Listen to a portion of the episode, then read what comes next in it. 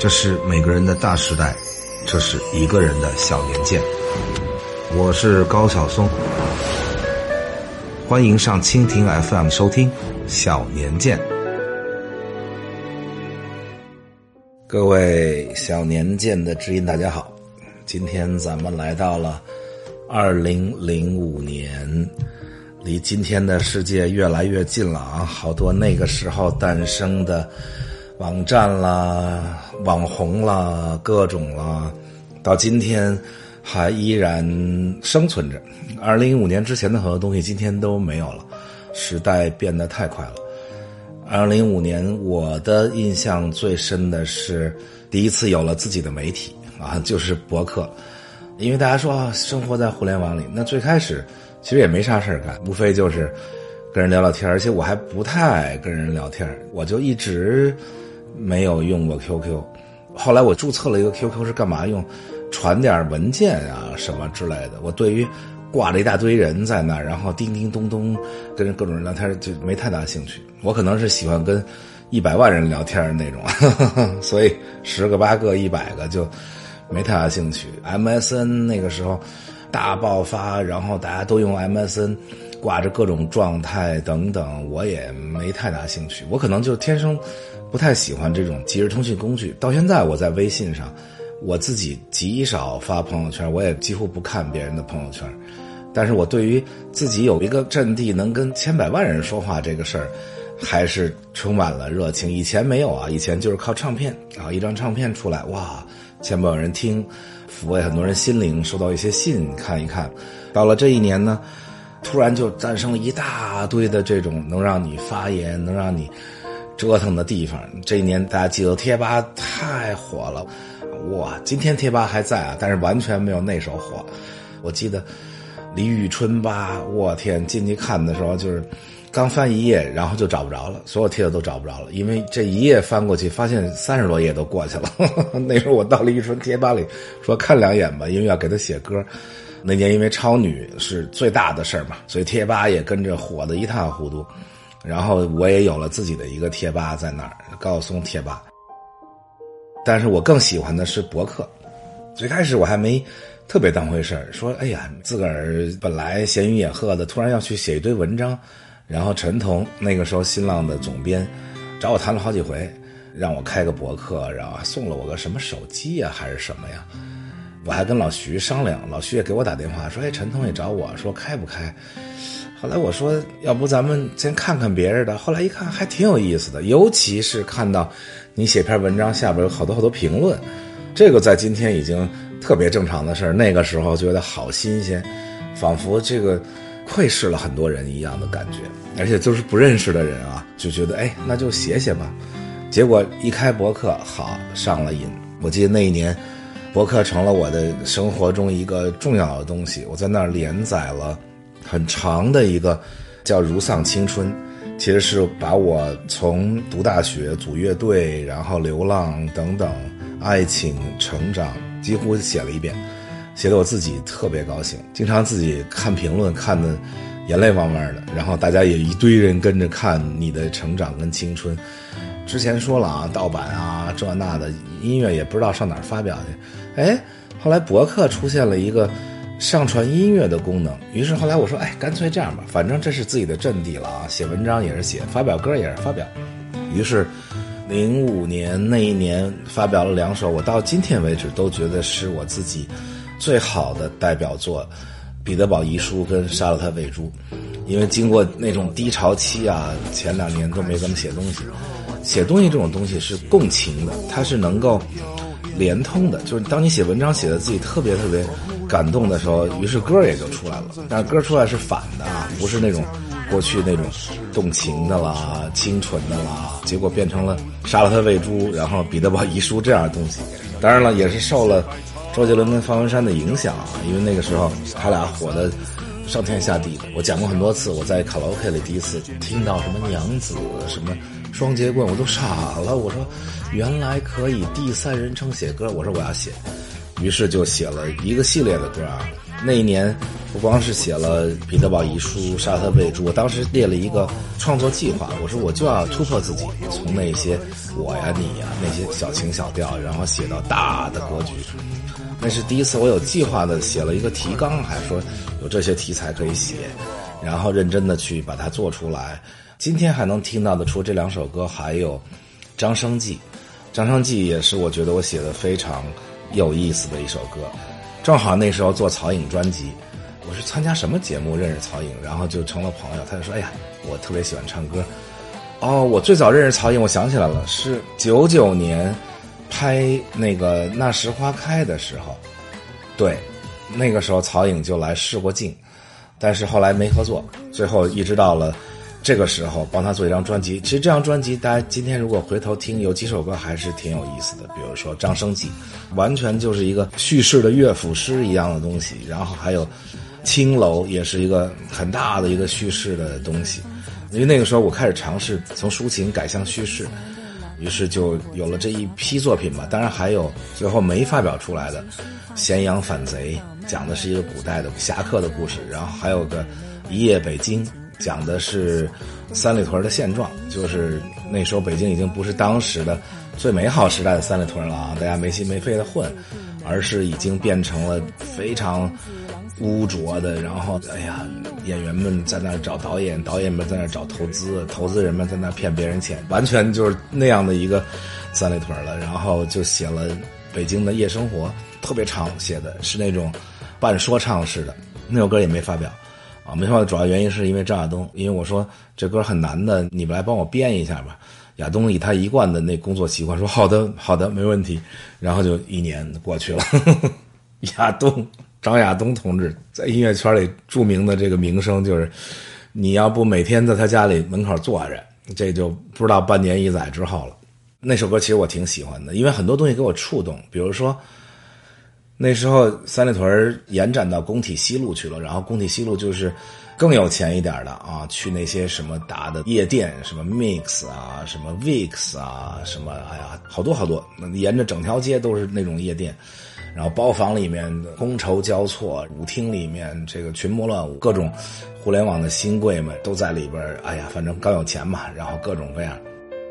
我还记得有一天有一个女演员过生日，不是著名的女演员，我都没听说过，我也不认识这人。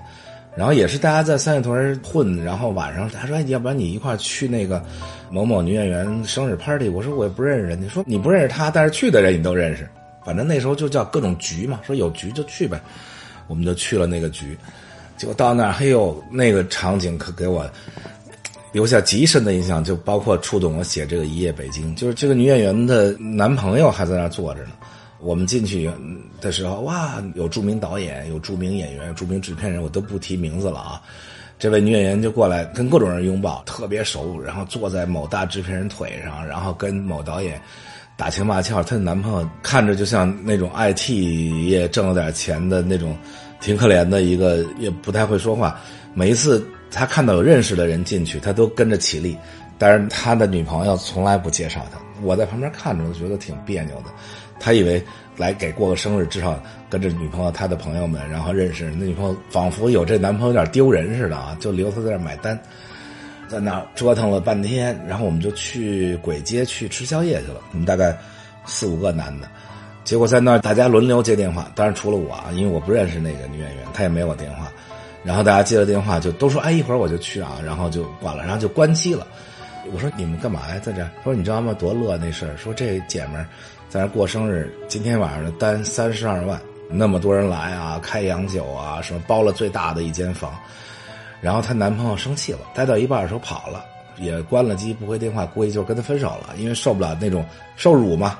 跟你到名利场来，结果你也不理我，结果这寿星佬这位女演员喝大了，哭着给所有的人打电话说：“哥，你来帮我结下账，你结下账，我今天就跟你了。”人说：“凭什么呀？凭什么你男朋友跑了，我去给你结三十二万的账，然后你跟我了，弄得好心寒。”我还问人家，我说最后怎么了结的？他们说：“哎呀，你甭管，肯定有那种傻叉，最后就结账了。咱们不管事，咱们吃咱们的。”于是对故乡寒了心的，因为我是北京人啊，我眼看着自己的家乡，然后一天一天变成这样，心里还挺那个难过的。就写了这些歌，把这些主要的歌都在博客上发表了，然后就特别高兴，因为你第一次没有了时间差，这个链条变短了。以前你啊，你做唱片，你印刷，你店里去卖，你去签售，然后慢慢听到反馈，这好，博客直接登出来，当天晚上所有的反馈都来了，说哎呦啊有意思，你写的这个金属说唱什么什么这那的，然后马上看到豆瓣的反应，哦，那一年豆瓣诞生了，我的一个清华的师兄。阿北建的豆瓣，王兴在那一年还建了校内网，哇，那一年简直是 PC 时代的辉煌大年。然后赶集网那年也出现了，土豆那年也有了啊，视频网站，去哪儿也有了，旅游网站，然后什么五八同城、PPTV 全来了。那一年美国还诞生了 YouTube，一直到今天都是全世界最大的视频网站啊。一位台湾的小哥们儿，二十几岁。刚办了十几个月，零五年成立的，零六年就以十六亿五千万美元卖给了 Google，哇，这个造富的速度啊，全世界人都疯掉了。中国那个时候也是，互联网的纷纷成为富豪。我还记得那个时候，作家们、音乐家们跟百度打仗的时候，还还还写篇文章说你是中国首富，你天天说分享分享，你分享了我们的文学，分享了他们的音乐，不给钱。然后最后把自己分享成首富了，这叫分享吗？但是确实，互联网这个蓬勃的高潮，那一年阿里还获得了中国互联网史上最大的一笔投资，十亿美元来自雅虎，同时收购了雅虎中国。那年的西湖论剑，每年阿里都会办西湖论剑嘛，那基本上当时在座的几个人，就是今天依然还在的最最重要的互联网这些人，当时来的。五个人嘛，东邪西毒，南帝北丐，有马云，有丁磊，有张朝阳，有汪岩。汪岩就是新浪当时的 CEO，以及马化腾。你看这五家公司今天都还在啊。最逗的是还在台上投票，说那个你们大家投票看最看好谁的公司。当时马化腾投了新浪，汪岩投了腾讯，俩人互相投了，然后。丁磊投给了，好像也是腾讯；张朝阳投给了丁磊，马云投给了丁磊。因为说好了不能投自己，等于是腾讯得了两票，丁磊得两票，网易，然后新浪得一票，马云是一票也没得。当时已经十亿美元融资，大家还是不太看好电商的未来，因为那时候淘宝也赔钱，大家都赔钱，淘宝到零九年才盈利。所以，大家想想那个时候的互联网格局啊，还是 PC 时代的格局，非常有意思。但是今天呢，很多年轻人可能想象不到，那个时候虽然互联网的大佬们已经崭露头角，但是真正的大佬那个时代还不是互联网这些公司，真正唱主角的啊，还是手机运营商。为什么呢？因为那时候还没有移动互联网，乔布斯还没发明出 iPhone。所以整个今天的世界那时候还没有，但是手机赚的钵满盆满，就光彩铃就赚到一年可能上百亿，就是全中国互联网公司的收入加一起都没有移动光卖这个音乐彩铃卖的多。然后音乐彩铃卖上百亿也不给唱片公司分什么钱，因为那时候没什么版权概念。然后就说。我们那个反哺一下你们吧，其实用的都是我们的音乐，但是他就这样吧，反正彩铃，我们推谁大家下谁，因为这五块钱一个月嘛，好几亿人交了，那就我推谁在前五十首谁就下，我天，就大家为了，当然真正下载了两块钱一次，还是要给你分账的，但是那歌就那点儿，于是全中国的唱片公司因为盗版根本赚不到钱。最后就全跪倒在运营商的脚下吧，惨极了。当时是委托了四川移动去负责音乐彩铃这个事儿，于是北京、广州的所有唱片公司一天到晚就往成都跑，带着公司的艺人去给人唱堂会，哟，我都觉得屈辱极了。太和那时候也没办法，也得吃饭。太和麦田，那我也陪着去，去陪人家。唱歌，然后艺人们就在卡拉 OK 包房里啊，给四川移动的领导们跳舞，等等等等。最后人家说好，你这张专辑我们要了，你就发了，因为人家先给你五百万，五百万啊，一张专辑一年大概只有几张五百万的额度，然后有几张两百万的额度，剩下的大家就只能去拾点牙缝里的东西。反正人家也不需要像现在播放器似的需要那么多歌，人就几十首歌，二百首歌就够了。哇，结果当时搞得一塌糊涂，当然最后搞得也不太好，导致后来四川移动的一把手抓起来了，二把手逃了，逃到国外去了，我就不具体说了啊。反正今天大家在一个很有序的市场经济里回想那个时代的整个发展过程中的那些，一会儿摇摆到这儿来了，一会儿又跑那儿去了，好，成都成了中国音乐的中心。当然了，成都除了中国音乐中心，不光是因为彩铃啊、移动啊，还因为当年的超女。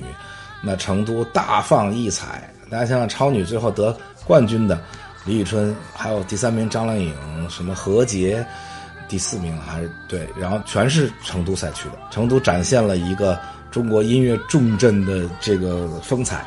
运营商光从超女短信投票挣的钱，湖南卫视都不敢公布，因为太多了，简直全国人民疯了一样的投票，而且投票的时候要花多少钱，这个。今天的人都不敢想象啊！你要先花一块钱，先定制这个短信服务。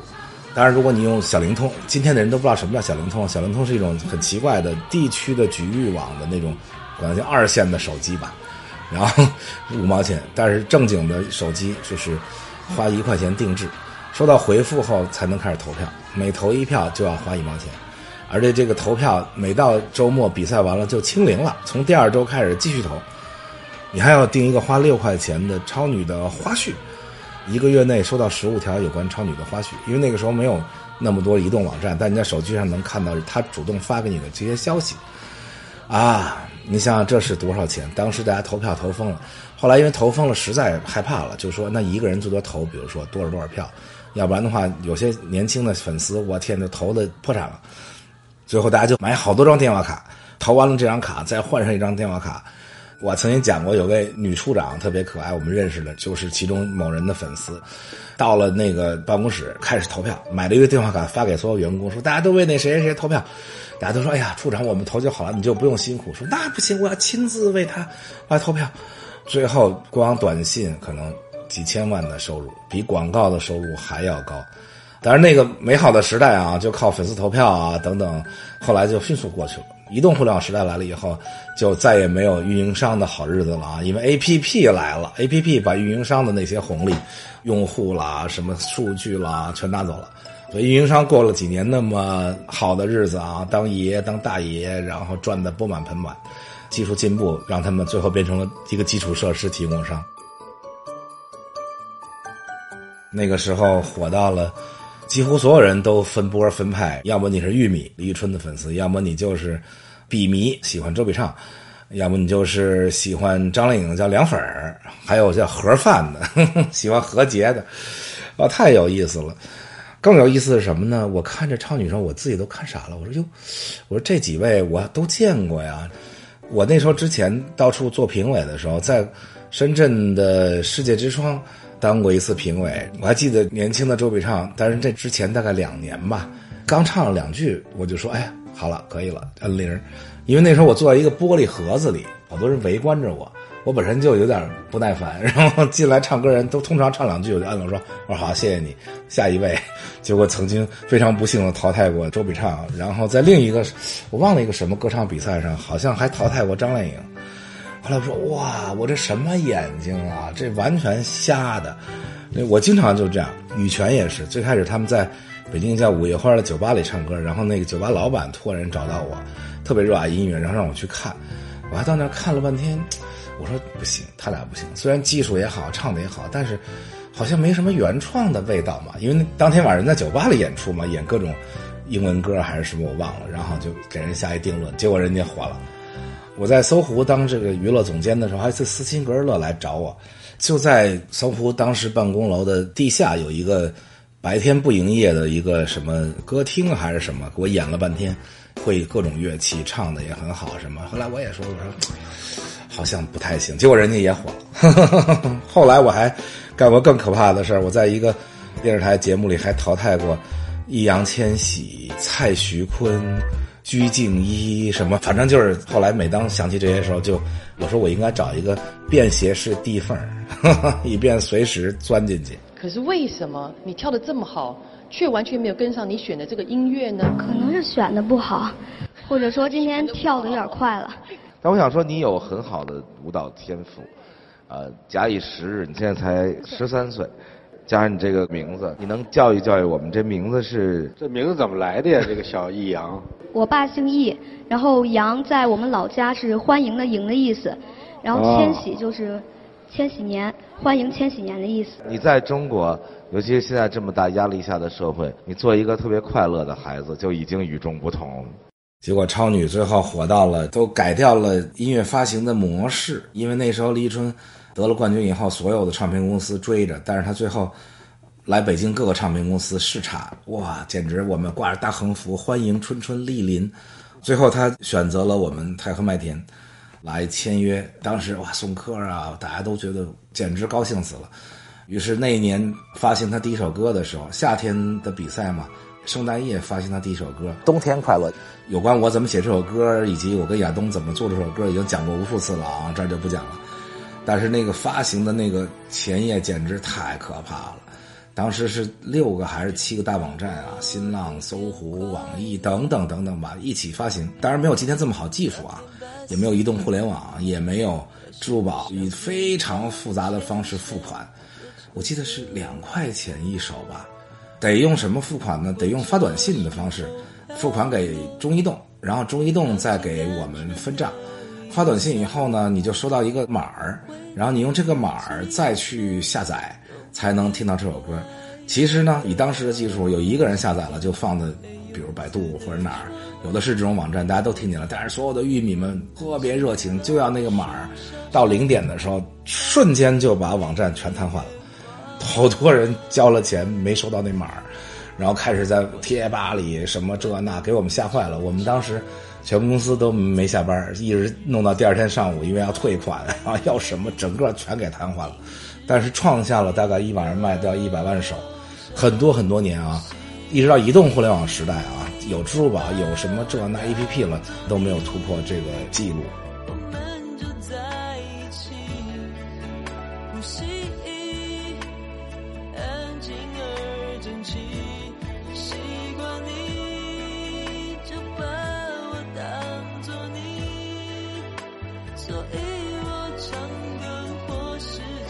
那年的，因为自媒体的出现，产生了好多热点事件。我还记得有一个叫“一个馒头引发的血案”，是第一次，大家也不用影评人了，也不用什么，每个人都可以对电影发表各种各样的批评。然后有一小哥们儿叫胡歌吧，弄了一个网络短片叫“一个馒头引发的血案”，就在讽刺无极，把陈凯歌师兄给气的不善。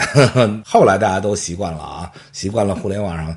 大家甚至习惯了自黑。那个时候，高高在上的知识分子们、艺术家们，其实还很不习惯说被网民讽刺啊等等。所以那个事儿后来搞得很大，因为反应也很强烈。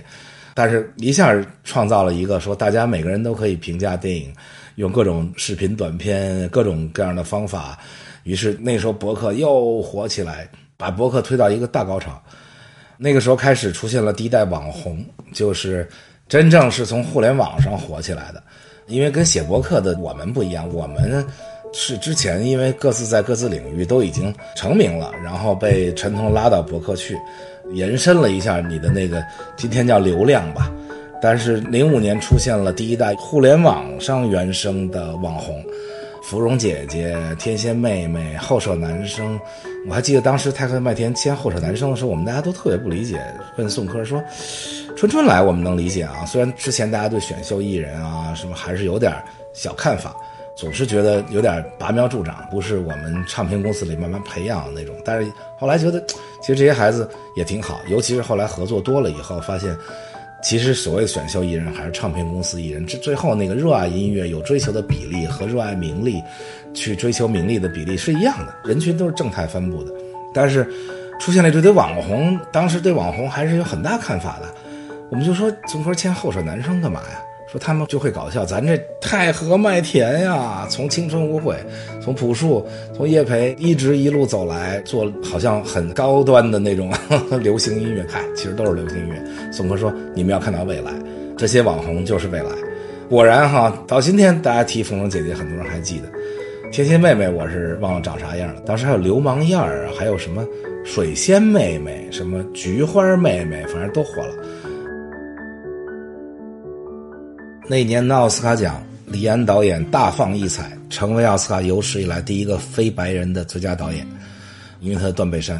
其实之前他已经拍了很多优秀电影了啊，《理智与情感》也得了几个奥斯卡奖，但是这是第一次得到最佳导演奖。他现在已经得了两次了啊，《华人之光》，尤其是拍的是纯美国的同性恋的电影，题材还挺偏，但是征服了整个美国电影界。我还记得那一年得完奖下来以后，采访很多明星，都说李安导演在拍什么，我不要钱，我要去演啊，因为他太会把演员那个挖掘出来了。当然。比较伤感的是，断背山两个男主角啊，一个当然今天还在一线，吉伦哈尔；另外一个希斯莱杰已经去世了，就是演那个蝙蝠侠里那个小丑的。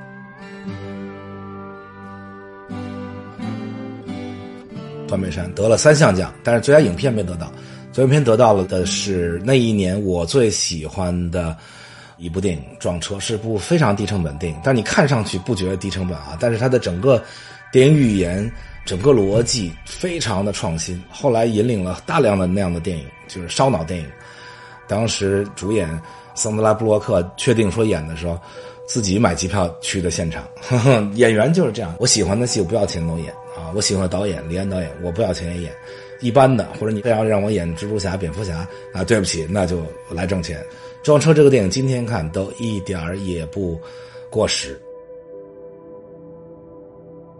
另外一个得了三项奖的是跟中国有很大关，《艺伎回忆录》。《艺伎回忆录》完全讲的是日本的故事啊，但是有两位中国的影后来演的，就是巩俐跟章子怡，他也得了三项奖：最佳美术、最佳摄影、最佳服装。虽然是部不错的电影，两位演员也表演的非常出色，但是我到今天也没明白为什么一部纯讲日本的电影有两名。非日本的亚裔演员来演，其实，再演技好，再怎么着，那个骨子里带来的那个民族的文化东西，就像你让日本或者韩国演员来演《霸王别姬》一样，这个是难度是非常大的。这一年，由于这些电影，你都可以叫艺术片，《撞车》也好，《断背山》也好，《一骑回龙》，结果把两部大制作电影给挤到。边上去了，就是斯皮尔伯格的导演的《慕尼黑》，那是一个大作，讲的是七二年奥运会的时候慕尼黑的恐袭的故事。然后大导演 Peter Jackson 拍的《金刚》，最后只获得了最佳视觉效果、最佳音响效果、最佳音效剪接，就这三项技术奖，我觉得还有点意思。奥斯卡经常就这样，愿意更多的鼓励艺术的小成本的、有创新的这些电影。那年值得提的电影还有伍迪·艾伦的《赛末点》，是伍迪·艾伦拍的少有的有点接近商业的一部电影啊。虽然不是他最好的电影，但是对大众来说，那可能是他看的人最多的电影了。那年他得了最佳原创剧本提名。那年的亚洲电影几部值得一提的，一个是我最喜欢的韩国导演朴赞玉导演继《老男孩》之后的又一部优秀的电影啊，《亲切的金子》，但是很残酷啊，不建议那个。青少年观看这个很暗黑残酷，当然比老男孩还是稍微好一点，老男孩更狠。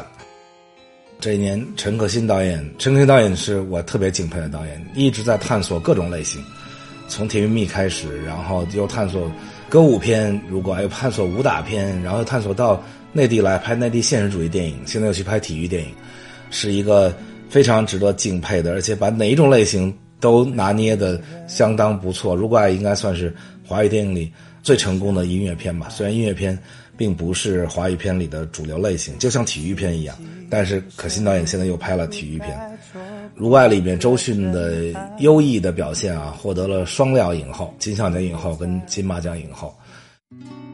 顾长卫导演的《孔雀》，这我的一个遗憾，因为当时长卫导演说你来写首主题歌吧，我就写了《蓝色降落伞》。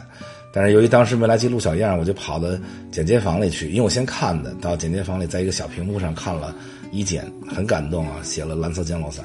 结果由于我自己唱歌太烂，我抱把吉他，我说常伟导演，我就直接给你唱吧。结果唱的走调的一塌糊涂，常伟导演听完了根本没听出这什么旋律，于是就没用。这首歌就一直在箱底儿压着，压了十多年之久，直到后来发现了周深，把这首歌给周深唱了，这首歌才又焕发了青春。二零零五年，先跟大家聊到这里咱们下周再见。在天空里那么孤单。